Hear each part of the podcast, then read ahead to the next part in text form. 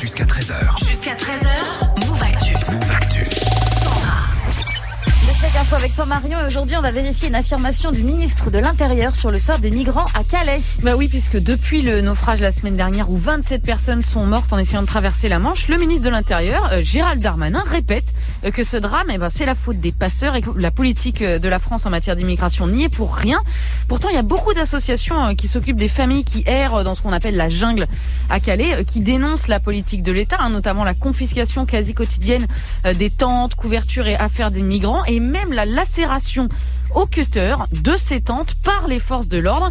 Sauf que hier, euh, sur BFM TV, eh ben, Gérald Darmanin a affirmé que les policiers et les gendarmes ne détruisent aucune tente. Mais ce ne sont pas les policiers et les gendarmes qui prennent des cutters et qui lacèrent les tentes. La lacération des tentes que j'ai fait arrêter était faite par une société privée. Voilà, c'est le fait euh, d'une société privée, dit-il, hein, pas des forces de l'ordre, une affirmation qu'a aussi faite euh, le ministre de la Justice, Éric Dupont-Moretti, ce week-end. Mais ça c'est vrai ou c'est faux alors? Bah pour vérifier, on a quand même énormément de photos et de vidéos puisque ces destructions, elles sont documentées hein, par des journalistes et des associations depuis des années. Et qu'est-ce qu'on observe Eh bien, toujours la même scène depuis trois ans, des personnes en combinaison, sans brassard de police, qui lacèrent euh, des tentes au cutter sous la surveillance de gendarmes ou de CRS. Et par exemple, eh ben, on a cette vidéo qui a été tournée euh, par l'association Human Rights Observer à Calais.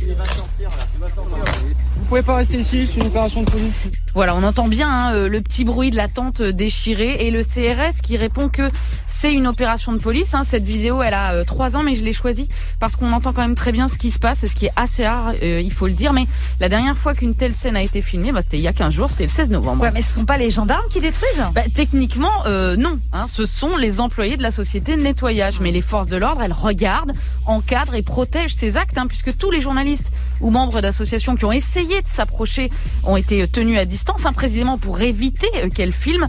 Donc, quand on remonte le fil, euh, oui, c'est l'État qui organise ces destructions, puisque c'est le ministère de l'Intérieur qui a mandaté cette société privée, qui la paye avec le budget de l'État et qui la protège avec des cordons de forces de l'ordre. Bon après le ministre de l'Intérieur dit aussi qu'il a demandé l'arrêt total de ces lacérations euh, de tentes au cutter. Ouais, sachant que à la fin, euh, découpées ou pas, euh, ces tentes elles sont détruites quand même. hein. elles finissent à la benne et au fond c'est tout le sujet, euh, Sandra.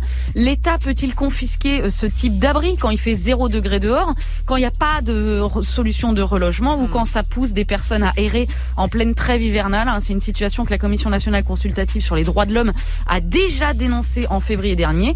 Euh, Son rapport parlait de violation des droits fondamentaux des exilés euh, par l'État français. Et ça, euh, Gérald Darmanin n'en parle pas. Merci Marion pour ton check info qu'on retrouve sur move.fr. À la semaine À prochaine. la semaine prochaine.